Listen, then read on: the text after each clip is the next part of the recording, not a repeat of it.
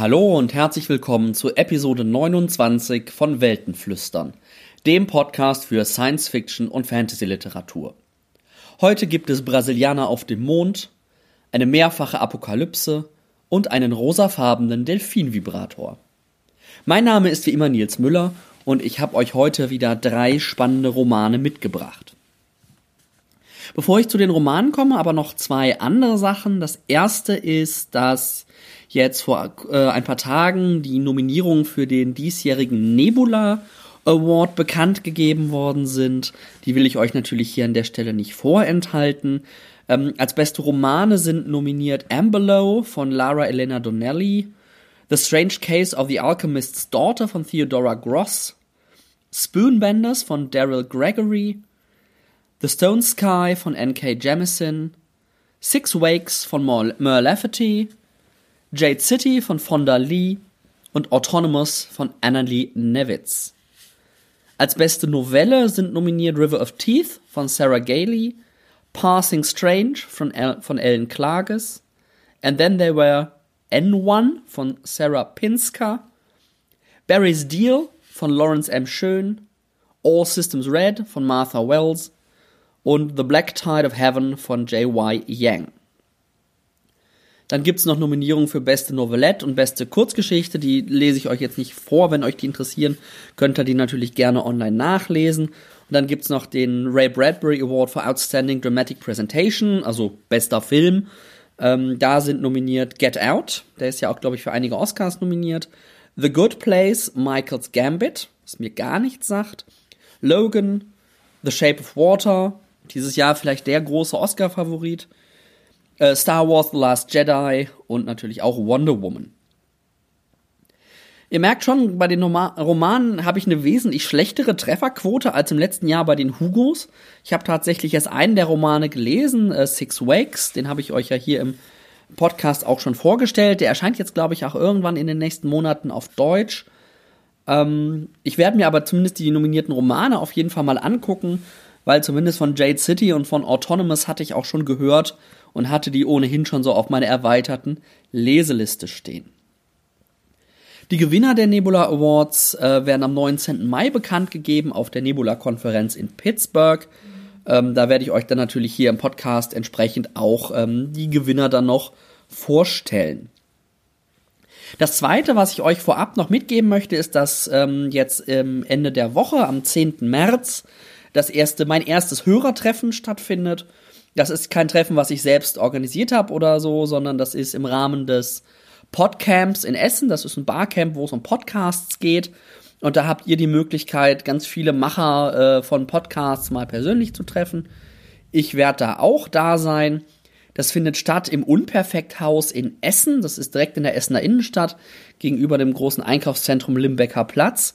Äh, und das Hörertreffen beginnt um 19 Uhr. Falls ihr da hinkommen wollt, auch um mich irgendwie mal äh, kennenzulernen, zu treffen, sagt mir bitte auf irgendeinem Kanal, per E-Mail, per Twitter, per Goodreads oder Kommentar, per E-Mail, was auch immer, kurz Bescheid, dass ihr kommen wollt, damit ich weiß, ob es sich äh, lohnt zu warten oder sonst würde ich mich eventuell auch schon früher wieder auf den Heimweg machen. Jetzt aber genug der Vorrede, kommen wir zu den drei Romanen, die ich euch heute vorstellen möchte. Das ist einmal ähm, New Moon von Ian MacDonald. Das ist ähm, auf Deutsch erschienen, glaube ich, als Luna, wenn ich das richtig im Kopf habe. Dann haben wir eine Kurzgeschichtensammlung von Cixin Liu, The Wandering Earth.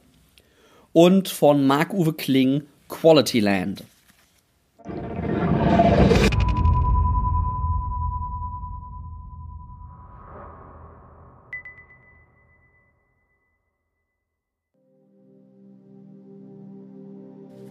In einem weißen Raum am Rand des Sinus Medii sitzen sechs nackte Teenager. Drei Mädchen, drei Jungen. Ihre Haut ist schwarz, gelb, braun, weiß. Immer wieder kratzen sie sich, unermüdlich. Druckabbau trocknet die Haut aus und führt zu starkem Juckreiz. Der Raum ist eine enge Tonne, kaum hoch genug zum Stehen. Die Jugendlichen hocken zusammengepfercht auf Bänken, die Schenkel an die der Nachbarn gepresst, die Knie an die des Gegenübers. Außer den anderen gibt es nichts zu sehen. Trotzdem vermeiden sie den Blickkontakt. Zu nah, zu ausgesetzt.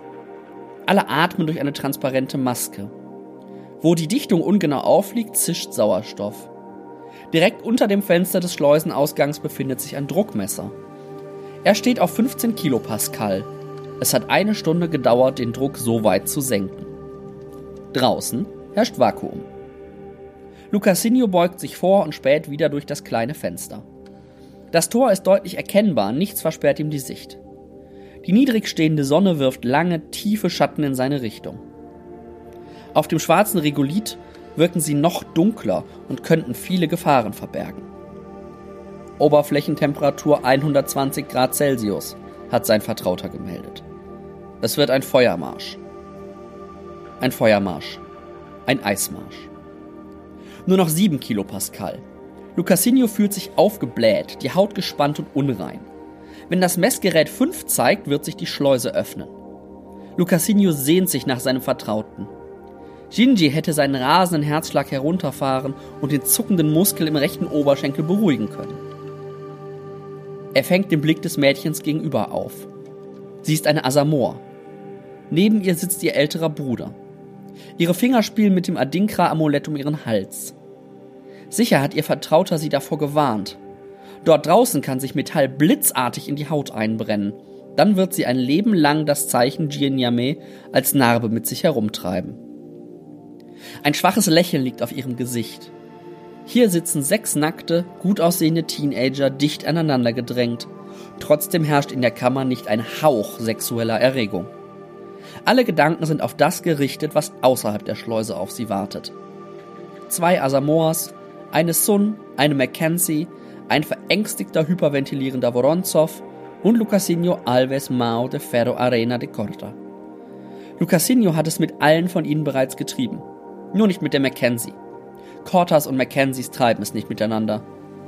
Und nicht mit Abena Mano Asamor, deren perfekte Schönheit Lucasinho Corta einschüchtert. Mit dem Bruder aber schon. Er macht die besten Blowjobs. Das klingt ja im Großen und Ganzen nicht so besonders wohnlich da auf dem Mond. Ähm, und Ian MacDonald lässt dort äh, seinen Roman mit dem passenden Titel Luna spielen. Luna ist der erste Teil einer Reihe, die soll, glaube ich, eine Trilogie werden. Der zweite Teil ist auf Deutsch auch schon erschienen unter dem Titel Luna Wolfsmond. McDonald ist ja bekannt für eine sehr atmosphärisch dichte, komplexe und so fast schon überwältigende Fan äh, Science Fiction. Das hat er bisher so auf allen Kontinenten der Erde gefühlt schon unter Beweis gestellt. Es gibt Romane von ihm, die in Afrika spielen, zum Beispiel Chaga oder Kirinja.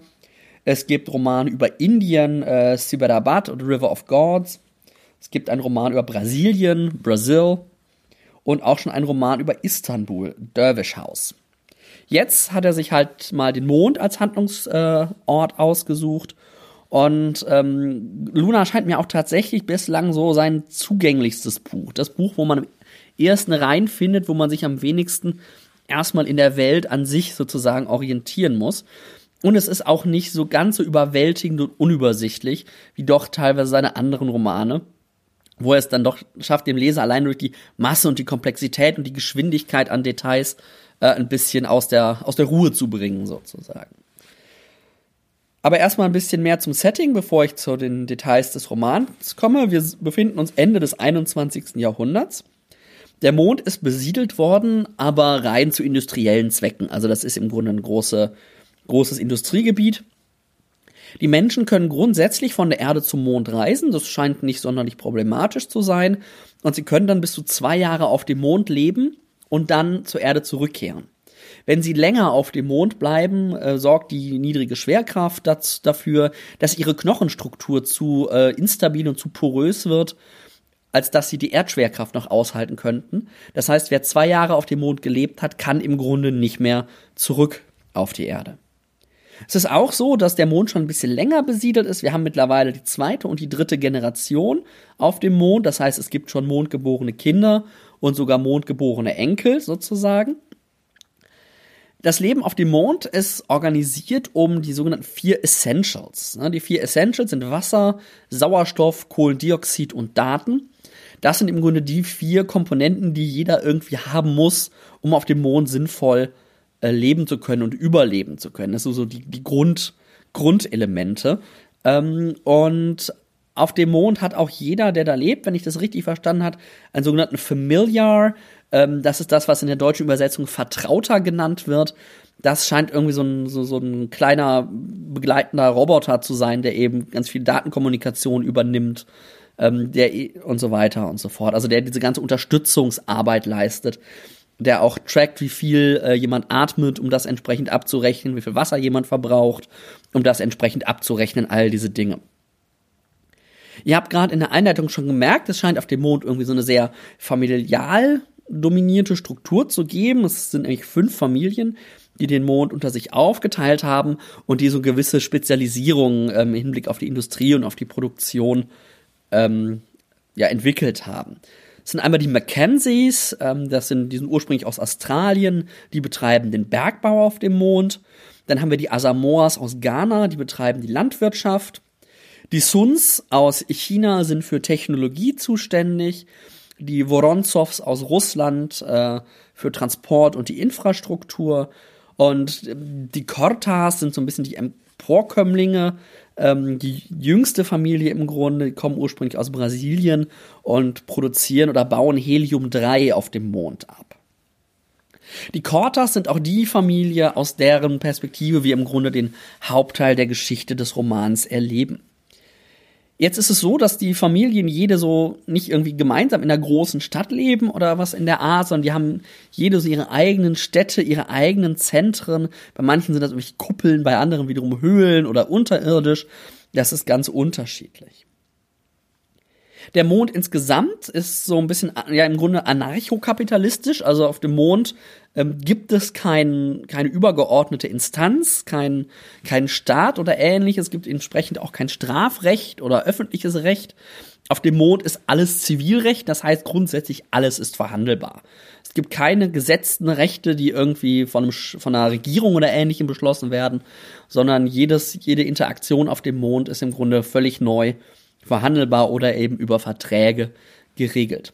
Dazu kommt, äh, was man aus diesen Familien ja schon so ein bisschen ablesen kann, eine sehr feudale Struktur, wo diese Familien eben eine ganz, ganz wichtige Rolle spielen. Wie ich schon angerissen hatte, folgt die Handlung in erster Linie der Familie Corta. Das sind die Brasilianer, so ein bisschen Emporkömmlinge, die im Grunde erst in der, ja, wo gerade der Übergang im Grunde zur zweiten Generation erst ansteht auf dem Mond die eben entdeckt haben, dass man mit Helium-3 auf dem Mond eine Menge Geld verdienen kann und die entsprechend schnell groß geworden sind, aber damit natürlich auch von den anderen Familien doch sehr, sehr skeptisch betrachtet werden. Die eigentliche Handlung des Romans setzt danach diesen Mondlauf ein, von dem wir gerade in dem Intro ähm, gehört haben könnt ihr sicherlich denken, dass Lucasinho diesen Mondlauf überlebt und dann wird er von seiner Familie groß gefeiert, weil das eben so ein, so ein, ja, so ein Erwachsenwerden-Ritual ist im Grunde dieser Mondlauf. Nach diesem Mondlauf wird man im Grunde wirklich zum Mondbewohner, weil man eben die, die Natur und die Gewalt und die Macht des Mondes gespürt hat. Also Lucasinho überlebt diesen Mondlauf und bei der anschließenden großen Feier äh, gibt es einen Mordanschlag auf seinen Onkel und sein Onkel ist der designierte Erbe des Reichs der Korta äh, Rafa. Und dieser Anschlag löst dann im Grunde eine komplexe und vielschichtig, vielschichtige Handlung aus, die irgendwo sich zwischen Familiendrama und Spionagethriller bewegt. Ne, also irgendwie haben wir da so ein bisschen so Familien, großes Familienunternehmen, irgendwie so aller, ähm, ohne dass ich das jetzt wirklich kennen würde, ähm, Denver Clan oder Dallas, ne, großes Familienunternehmen irgendwie über Generationen hinweg. Und dann ist da noch eine ganz, ganz starke, ganz starker Aspekt vom Spionage-Thriller dabei. Das ist nämlich das Eigentliche, was die Handlung dann vorantreibt. In seinem Roman Luna spielt McDonalds all seine Stärken natürlich weiter gnadenlos auf, aus er betreibt ein extrem aufwendiges Worldbuilding, also sowohl was die Technologie als auch das Soziale angeht. Das gerade schon gemerkt. Ich habe euch ein bisschen die, den, den Weltaufbau der Welt, der sozialen Welt auf dem Mond erklärt. Das wirkt schon irgendwie ziemlich durchdacht und ziemlich äh, kreativ und innovativ und er zeigt eben da sehr schön auf, auch zu welchen Konsequenzen so ein Anarchokapitalismus und so eine feudale oligarchische Struktur ja im Grunde auch ähm, führen kann. Ähm, aber auch auf der technischen Ebene, ich habe das gerade mit den Kilopascal schon mitgekriegt in, in dem Intro, da ist, da versucht er relativ genau zu sein, erklärt relativ viel ähm, und das wirkt glaubwürdig, ohne dass ich jetzt tatsächlich die wissenschaftlichen Hintergründe da wirklich ähm, abklopfen könnte.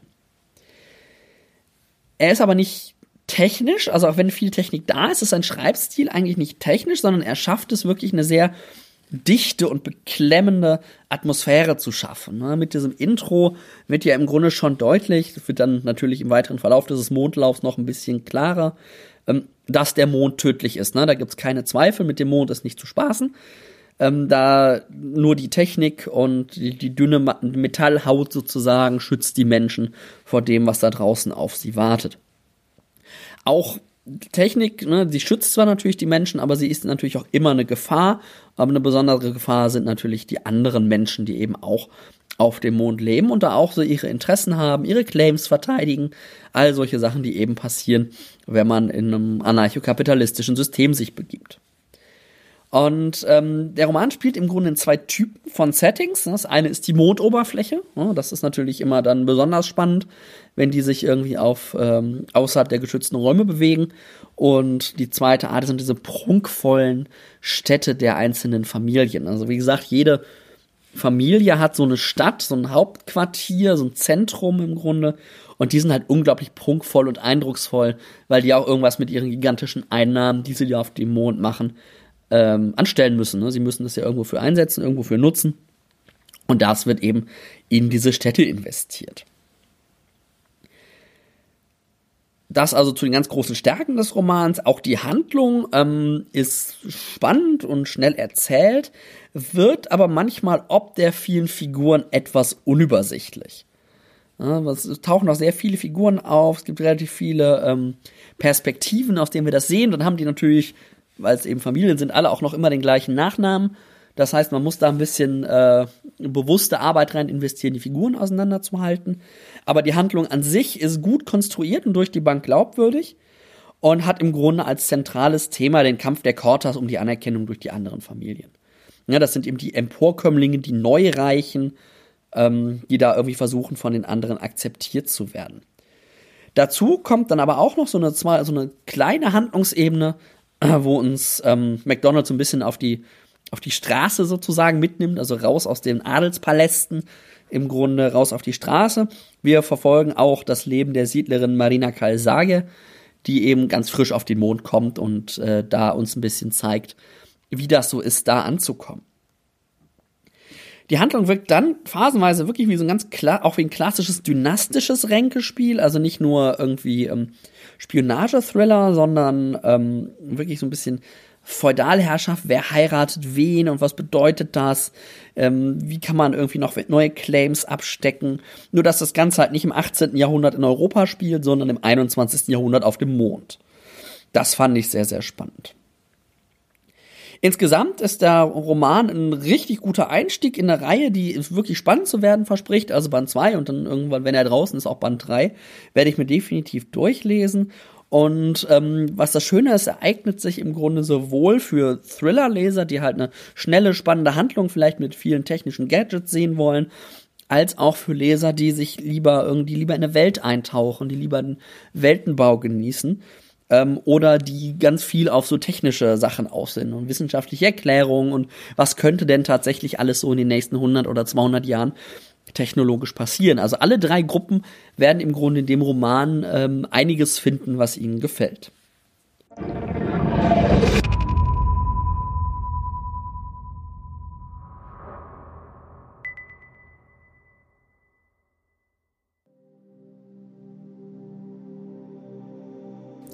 1. The Breaking Era.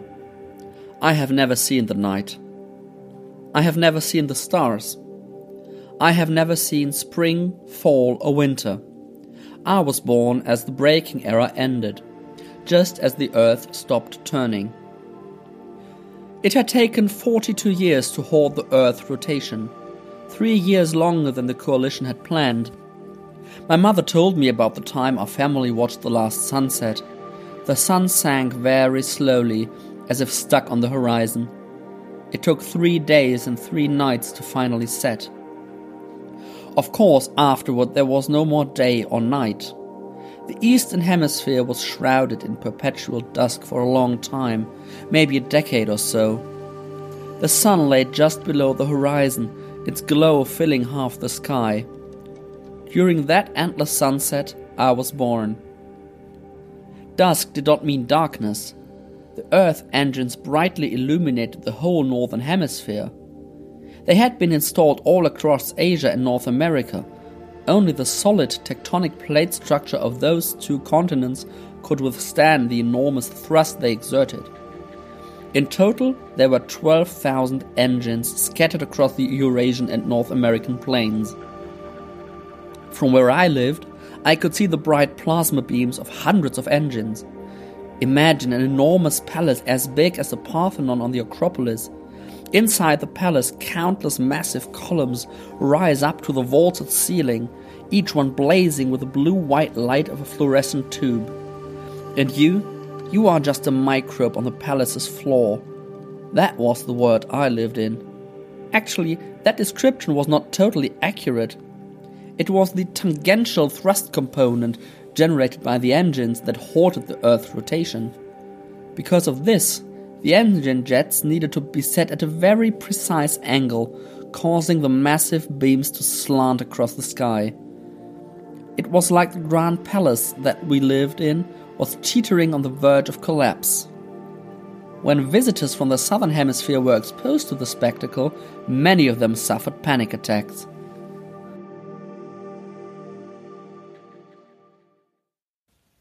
Wer diesen Podcast schon länger hört, weiß, dass ich großer Fan des chinesischen Science-Fiction-Autors Cixin Liu bin. Der ist bekannt geworden, nicht nur in Deutschland und nicht nur in den USA, sondern fast, fast weltweit durch seine Reihe um das Drei-Körper-Problem, The Three-Body-Problem. Ähm, die ist auf Englisch als Trilogie schon abgeschlossen. Ich habe euch die ähm, drei Teile auch hier im Podcast schon vorgestellt. Auf Deutsch ist bisher der erste Teil erschienen bei Heine, das Drei-Körper-Problem. Und im Mai erscheint mit Der dunkle Wald der zweite Teil. Cixin Liu schreibt aber nicht nur lange Romane, sondern auch Kurzgeschichten und kürzere Novellen. Und einige davon sind eben versammelt in dem Band The Wandering Earth, den ich euch jetzt heute hier vorstellen möchte.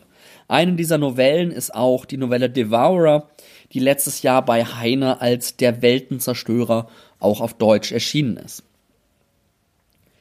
Ich weiß, dass es viele sehr, sehr gute Kurzgeschichten gibt, dass irgendwie die Kurzgeschichte auch so ein bisschen das Standardformat des Science-Fiction-Genres ist, das Urformat, weil man einfach in der Kurzgeschichte eine Idee mal konsequent zu Ende denken kann.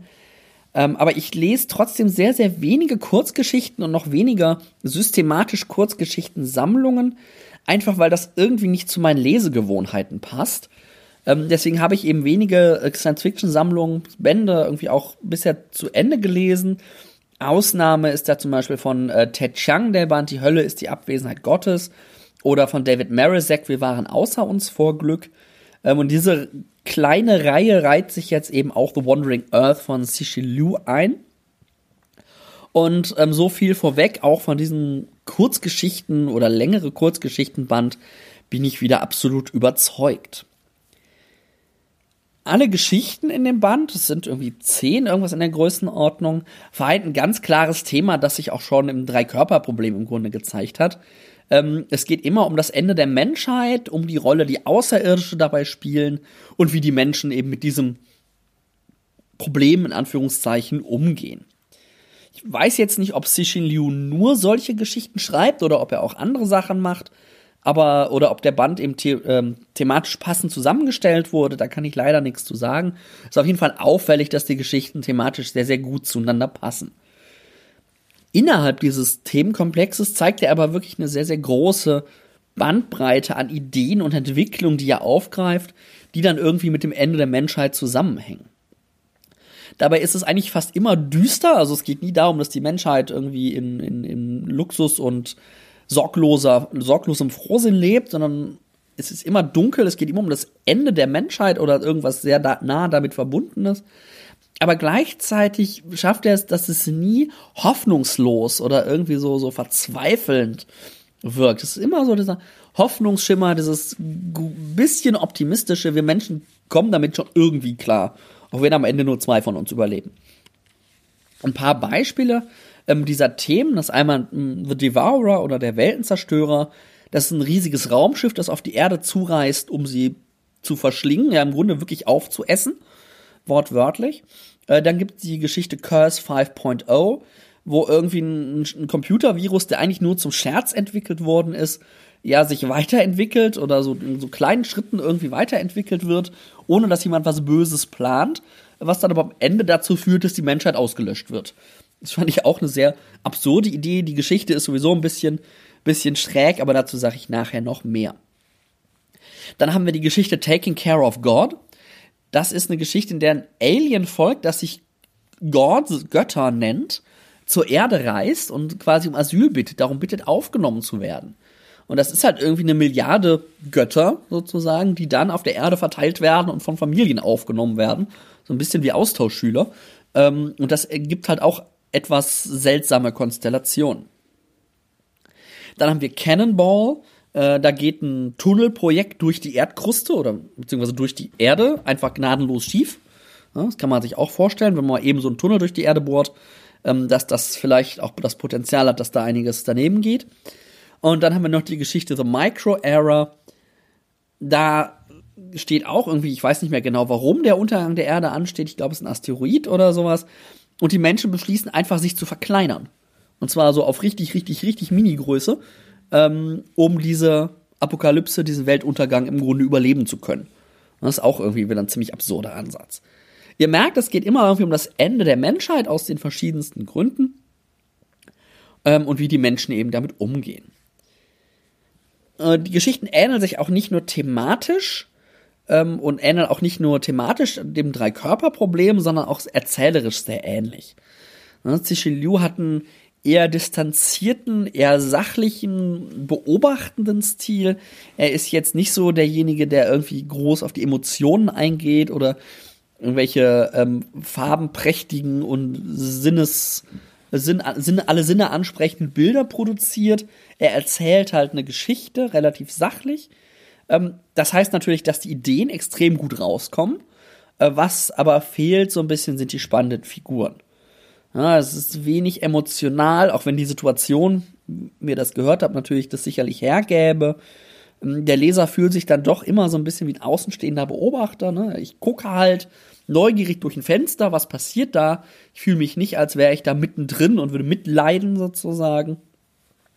Und auch die Figuren bleiben eher so, ja, die dienen halt der Geschichte. Es wird nicht wirklich die Geschichte der Figuren erzählt, sondern Cixin Liu will eine Geschichte erzählen und braucht dafür Figuren. Das merkt man ihnen dann doch an. Gibt da zwei Ausnahmen, wo er dann doch ein bisschen versucht, auch näher an die Figuren ranzugehen oder ein bisschen was anderes zu machen mit den Figuren. Ähm, das ist einmal Curse 5.0 und die Geschichte Son of China.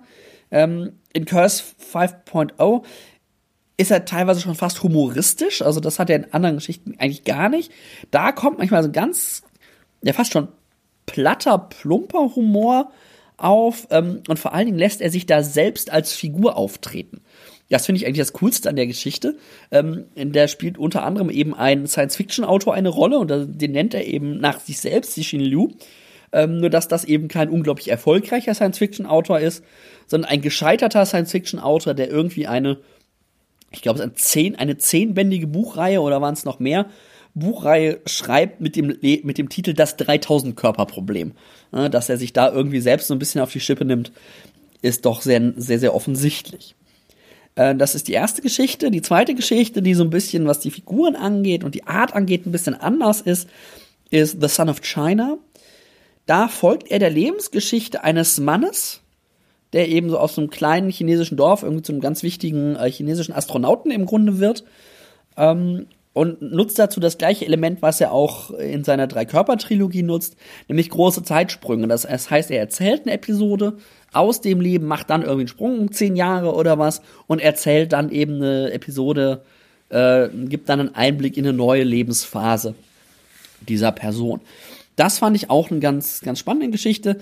Würde ich fast gehört sogar zu meinen Lieblingsgeschichten aus dem Band The Son of China. Die weicht auch so ein bisschen von diesem Ende der Menschheit-Schema ab und ist eigentlich so die, die grundlegend optimistischste ähm, Story in dem ganzen Band.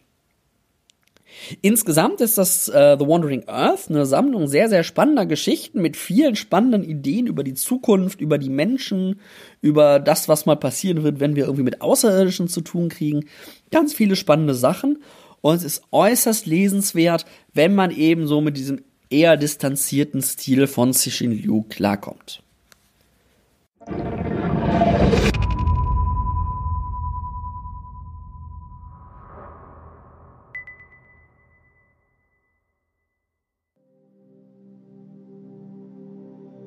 Peter Arbeitsloser hat genug.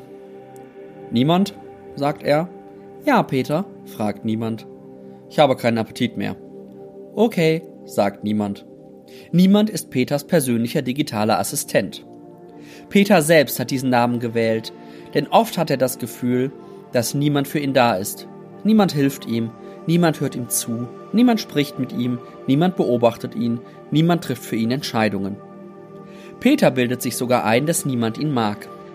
Peter ist ein Winner, denn niemand ist ein Win-Assistent. W-I-N, ein Kürzel für What I Need, war ursprünglich mal eine Suchmaschine, in die man umständlich per Sprachbefehl, davor sogar noch per Tastatur seine Fragen eingeben musste. Im Herzen ist Win immer noch eine Suchmaschine. Aber man braucht keine Fragen mehr zu stellen. Win weiß, was man wissen will. Peter muss sich nicht die Mühe machen, relevante Informationen zu finden. Die relevanten Informationen machen sich die Mühe, Peter zu finden. Niemand hat das Restaurant, in dem Peter mit seinen Freunden sitzt, nach den errechneten Vorlieben von Peter und seinen Freunden ausgesucht. Niemand hat auch gleich den passenden Burger für Peter bestellt. Die besten Recyclingfleischburger von Quality City steht auf den Servietten. Es hat Peter trotzdem nicht geschmeckt. Vielleicht liegt es daran, dass das Restaurant nicht nur zu Peters Geschmack, sondern auch zu seinem Kontostand hatte passen müssen. Es ist schon spät, sagt er zu seinen Freunden. Ich mach mal los, Leute. Ein undefiniertes Grummeln ist die Antwort. Peter mag seine Freunde. Niemand hat sie für ihn gefunden. Aber manchmal, er weiß nicht warum, da kriegt er einfach schlechte Laune, wenn er mit ihnen abhängt. Peter schiebt den Teller, auf dem noch mehr als die Hälfte seines Recyclingburgers liegt, zur Seite und zieht seine Jacke an. Niemand bestellt die Rechnung. Sie kommt sofort. Der Kellner ist, wie in den meisten Restaurants, ein Mensch und kein Androide. Maschinen können heute so vieles, aber sie bekommen es immer noch nicht hin, eine volle Tasse von A nach B zu tragen, ohne zu kleckern. Im Übrigen sind Menschen billiger.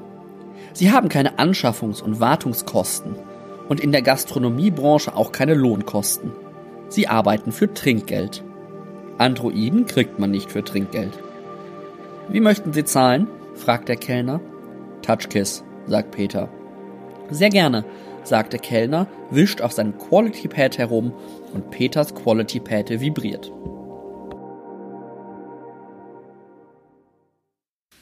Diese Art zu schreiben und dieser lakonische Humor kommen euch bekannt vor? Sie erinnern euch vielleicht sogar an ein gewisses kommunistisches Känguru. Dann ist es durchaus angebracht, denn das, was ich euch gerade vorgelesen habe, waren die ersten Seiten aus dem neuen Buch von Marc-Uwe Kling, dem Erschaffer, Erfinder des erwähnten Kängurus, der sich jetzt das erste Mal an einen Science-Fiction-Roman gewagt hat, nämlich Quality Land. Dieses Buch ist, wie sich das für Marc-Uwe Kling gehört, natürlich auch als Audiobuch, als Hörbuch verfügbar, gelesen, auch da natürlich wieder vom Autor selbst. Und ähm, wir wissen eben seit dem Känguru, dass Marc-Uwe Kling das ganz hervorragend kann. Ich persönlich habe das Ganze auch als Hörbuch gehört und nicht gelesen. Ihr habt also schon mitgekriegt, wir befinden uns irgendwann in der nicht allzu fernen Zukunft ähm, im Staate Quality Land. Und Quality Land ist so ein bisschen das Eldorado der Big Data, Social Media und Optimierungsfetischisten. Also in Quality Land ist alles irgendwie zu Ende gedacht, was wir jetzt so in dem Bereich als große Chancen oder auch große Gefahren irgendwie wahrnehmen. Und die ganze Gesellschaft ist im Grunde so aufgebaut, wie wir, wie wir das aus den sozialen Medien kennen. Die Algorithmen übernehmen fast alle Entscheidungen. Ne, ihr habt das schon gehört, die Suchmaschine weiß im Grunde schon, was ich wissen will, bevor ich ihr das sage. Ähm, es gibt auch so ein Predictive Shopping im Grunde. Das heißt, ähm, The Shop, der große äh, Online-Laden in diesem Land, liefert Dinge, bevor man sie bestellt hat, weil er glaubt, dass man sie haben will. Ähm, es wird alles bewertet, bepunktet und gerankt. Ja, jeder Mensch hat irgendwie, das kennen wir so ein bisschen vielleicht schon so aus, aus einzelnen chinesischen Initiativen, jeder Mensch hat ein Level, der seinen sozialen Status ausdrückt und der mit Privilegien verbunden sein kann. Insgesamt gibt es 100 Level. Ähm, dabei wird aber das höchste, also das Level 100, niemals vergeben, weil auch jemand auf Level 99 sich noch anstrengen soll, sich zu verbessern. Und auch das niedrigste Level, ich weiß nicht ob 0 oder 1, wird nicht vergeben, weil jeder das Gefühl haben soll, es könnte noch schlechter gehen und sich also nicht komplett gehen lassen soll. Äh, wer ein Level von weniger als 10 hat, gilt in der Gesellschaft als sogenannter Nutzloser. Und das ist halt wirklich irgendwie ein Status, da kriegt man dann, kann man viele Sachen nicht mehr machen, kriegt irgendwie zu ganz vielen Dingen keinen Zugang mehr, all solche Dinge. Es ist sogar so, dass ein Algorithmus den perfekten Partner für einen finden kann. Das Unternehmen heißt dann Quality Partner, wie auch sonst. Ähm, und da ist natürlich auch der Level, der da eine ganz zentrale Rolle spielt. Ansonsten ist in Quality Land auch alles auf Konsum ausgerichtet, ähm, Reparaturen sind verboten, all solche Dinge. Hauptfigur ist ähm, Peter Arbeitsloser. Da muss ich vielleicht noch was zu dem Nachnamen sagen, denn äh, in Quality Land ergibt sich der Nachname aus dem Beruf der Eltern. Also bei einem Mann ist der Nachname der Beruf des Vaters, bei einer Frau der Beruf äh, der Mutter. Peter Arbeitsloser, ja, sein Vater war also Arbeitsloser. Er selbst ist nicht arbeitslos, sondern Maschinenverschrotter. Ja, da, da, ja Reparaturen verboten sind, müssen all die kaputten Maschinen ähm, und Geräte irgendwo verschrottet werden und das macht er in seinem kleinen, in seiner kleinen Kammer im, Gefühl, äh, im Grunde zu Hause. Und er ist eben Level 10, das heißt gerade an der Grenze zum Nutzlosen. Und ist irgendwie, hat, hat seine Freundin äh, Sabine Admin, ähm, die auch irgendwie Level 10 ist, vielleicht ist sie auch Level 11, aber irgendwie so in dem Umfeld. Ähm, die wird dann aber befördert zur Teamleiterin, wenn ich das richtig im Kopf habe, und steigt zwei Level auf. Sie ist dann Level 12 was sie dazu bringt, ähm, sich einen neuen Partner zu suchen, der eben auf ihrem Level ist. Und Peter steigt dann sogar noch ein Level ab und wird damit zum Nutzlosen. Na, das ist also so die Ausgangssituation und dann gibt es im Grunde den großen Inciting Incident, das große, was die Handlung in Gang bringt, ist nämlich, dass er von The Shop, na, diesem Online-Laden, unaufgefordert einen rosafarbenen Delfin-Vibrator zugeschickt bekommt wo er also keine Ahnung hat, was er damit anfangen soll. Ne? The Shop glaubt, er würde das wollen, aber ihm ist völlig unklar, warum. Ähm, und dann versucht er, den zurückzugeben. Und das ist im Grunde dann die Handlung, die uns auf dieser Handlungsebene durch das Buch begleitet. Es gibt noch eine zweite Handlungsebene, die ist so ein bisschen größer sozusagen. Ähm, da geht es um den Präsidentschaftswahlkampf in Quality Land. Da haben wir einerseits Konrad Koch, Konrad Koch ist auf der einen Seite Koch, wie sein Vater, aber vor allen Dingen will er Präsident werden und er ist so ein rechtskonservativer Knacker sozusagen, der irgendwie Quality Land ähm, regieren will und sein Gegenkandidat ist äh, John of Us, ein Android. Ja, das ist natürlich auch wieder ein schöner, gefundenes Fressen für viele blöde Sprüche, wie allein schon der Name John of Us ähm, zeigt. Wir erleben diese Handlungsebene im erster Linie aus der Perspektive von John und seiner Partei. Und die Partei ist eine schlecht versteckte ähm, SPD natürlich. Und ähm, hier taucht dann auch das Känguru im Geiste sozusagen wieder auf. Es hat auch irgendwo einen Gastauftritt als Känguru, aber ähm, die Ideologie, die Ideen, die Meinung des Kängurus ist im Grunde John of Us. John of Us ist das Känguru. Ähm, er ist politisch eindeutig ziemlich weit links positioniert und hält damit auch nicht hinterm Berg. Und das ist so ein bisschen das erste Ungewöhnliche. John of Us ist, er ist nicht nur links, er behauptet nicht nur von sich links zu sein, sondern er haut das auch in jeder Diskussion immer wieder raus, vertritt die Position ganz laut, ganz nach, nachhaltig und wundert sich, dass das in der Politik nicht so richtig gut ankommt in Quality Land. Ihr merkt, also auf beiden Handlungsebenen frönt Kling wieder seiner Freude an linker Gesellschaftskritik, ganz klar verbunden mit einem ziemlich absurden, zynischen, bisschen lakonischen Humor. Kommt auch im Quality Land wieder ganz hervorragend durch, ähm, auch wenn die Wortspiele dann teilweise doch sehr, sehr, sehr, sehr flach kommen. Ich persönlich finde das ja nicht schlecht, ne? Lieber, lieber, eine, äh, lieber einen guten Freund verlieren als eine gute Pointe. Aber das ist jetzt was, was nicht jedem irgendwie so jedermanns Sache ist. Aber wer das Känguru mochte, der wird den Humor auch in Quality Land mögen. Wobei er mir hier noch so ein bisschen flacher, ein bisschen einfacher gestrickt erscheint. Quality Land ist auch insgesamt nicht wirklich ein Roman, also vom Aussehen her natürlich schon. Es wirkt eher wie ein Kabarettprogramm mit durchgehendem Handlungsrahmen. Ja, auch da sind wir wieder bei den Parallelen zum Känguru. Das führt dann dazu, dass die Geschichte an sich doch so ein bisschen einfach gestrickt wird und auch nicht so ganz immer an jeder Stelle logisch oder stringent wirkt. Ähm, auch die Figuren sind halt, ne, die, die, die dienen halt als Projektionsfläche für irgendwelche Flachwitze, Wortwitze oder auch hintergründige ähm, Anspielungen. Wirken als Figuren, aber dann doch auch relativ oberflächlich und emotionsarm. Was aber auch wieder damit zu tun hat, haben könnte, dass viele der Figuren in dem Roman nun mal Androiden sind, wo das mit den Emotionen sowieso nicht so ganz relevant ist. Was ich sehr spannend fand, ähm, neben diesen ja eher so kabarettistisch-humoristischen Passagen, gibt's auch immer mal wieder so Textabschnitte, die als Dialog getarnt sind, aber im Grunde eher Monologe sind, in denen, irgendjemand, meistens ähm, gegenüber Peter, irgendwas erklärt aus dem Bereich der Algorithmen oder, der Digitalisierung. Also es wird doch, Turing, der Turing-Test wird mal an einer Stelle erklärt. Andere Sachen, ich glaube, Machine Learning wird irgendwo auch mal so kurz angerissen, wie das funktioniert. Das macht das Buch dann tatsächlich nicht nur unterhaltsam, sondern wenn man sich in dem Bereich noch nicht so gut auskennt, tatsächlich auch lehrreich. Und wenn man dann doch auch schon weiß, so ein bisschen was hinter den Begriffen steckt, ist es aber auch so, dass Kling natürlich auch in diesen Erklärungen immer mal wieder seinen Humor ähm, einstreut und das dann auch ganz, ganz lustig ist zu hören, so wie, wie erklärt denn Kling so mit seiner sehr direkten und äh, wenig diplomatischen Art verschiedene Phänomene. Was an dem Buch noch besonders ist, äh, wenn ihr es in der Buchhandlung seht, äh, es gibt das Buch in zwei Ausgaben, in hell und in dunkel.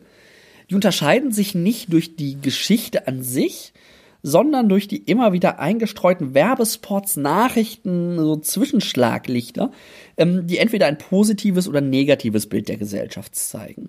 Ich persönlich habe mal ähm, die helle Variante gehört, fand das auch tatsächlich immer sehr, sehr putzig sozusagen, wie das beschrieben wurde. Das wirkte immer so relativ positiv, auch wenn man natürlich jetzt aus einer kritischen Perspektive da drauf guckt, sich immer denkt, oh ja, um Gottes Willen. Aber irgendwie war die Grundatmosphäre doch eher eine optimistische.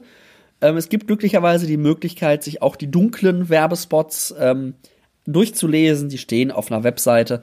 Also wenn man sich für eine dieser Editionen entscheidet, hat man immer noch die Möglichkeit, auch die andere ähm, sich, sich anzugucken oder zu schauen, wie da die Welt gebaut wurde. Insgesamt ist Quality Land ein sehr, sehr unterhaltsamer, spaßiger Hybrid aus Kabarett, Gesellschaftskritik und Science Fiction. Geschichte und Figuren an sich sind dann doch eher dünn. Ähm, das Ganze zu lesen macht aber eine Menge Spaß und bringt auch an einigen Stellen wirklich zum Nachdenken. Also Kling ist hier nicht der reine Holzhammer-Humorist, sondern schafft es tatsächlich auch immer mal wieder so sehr, sehr nachdenkliche Passagen einzustreuen.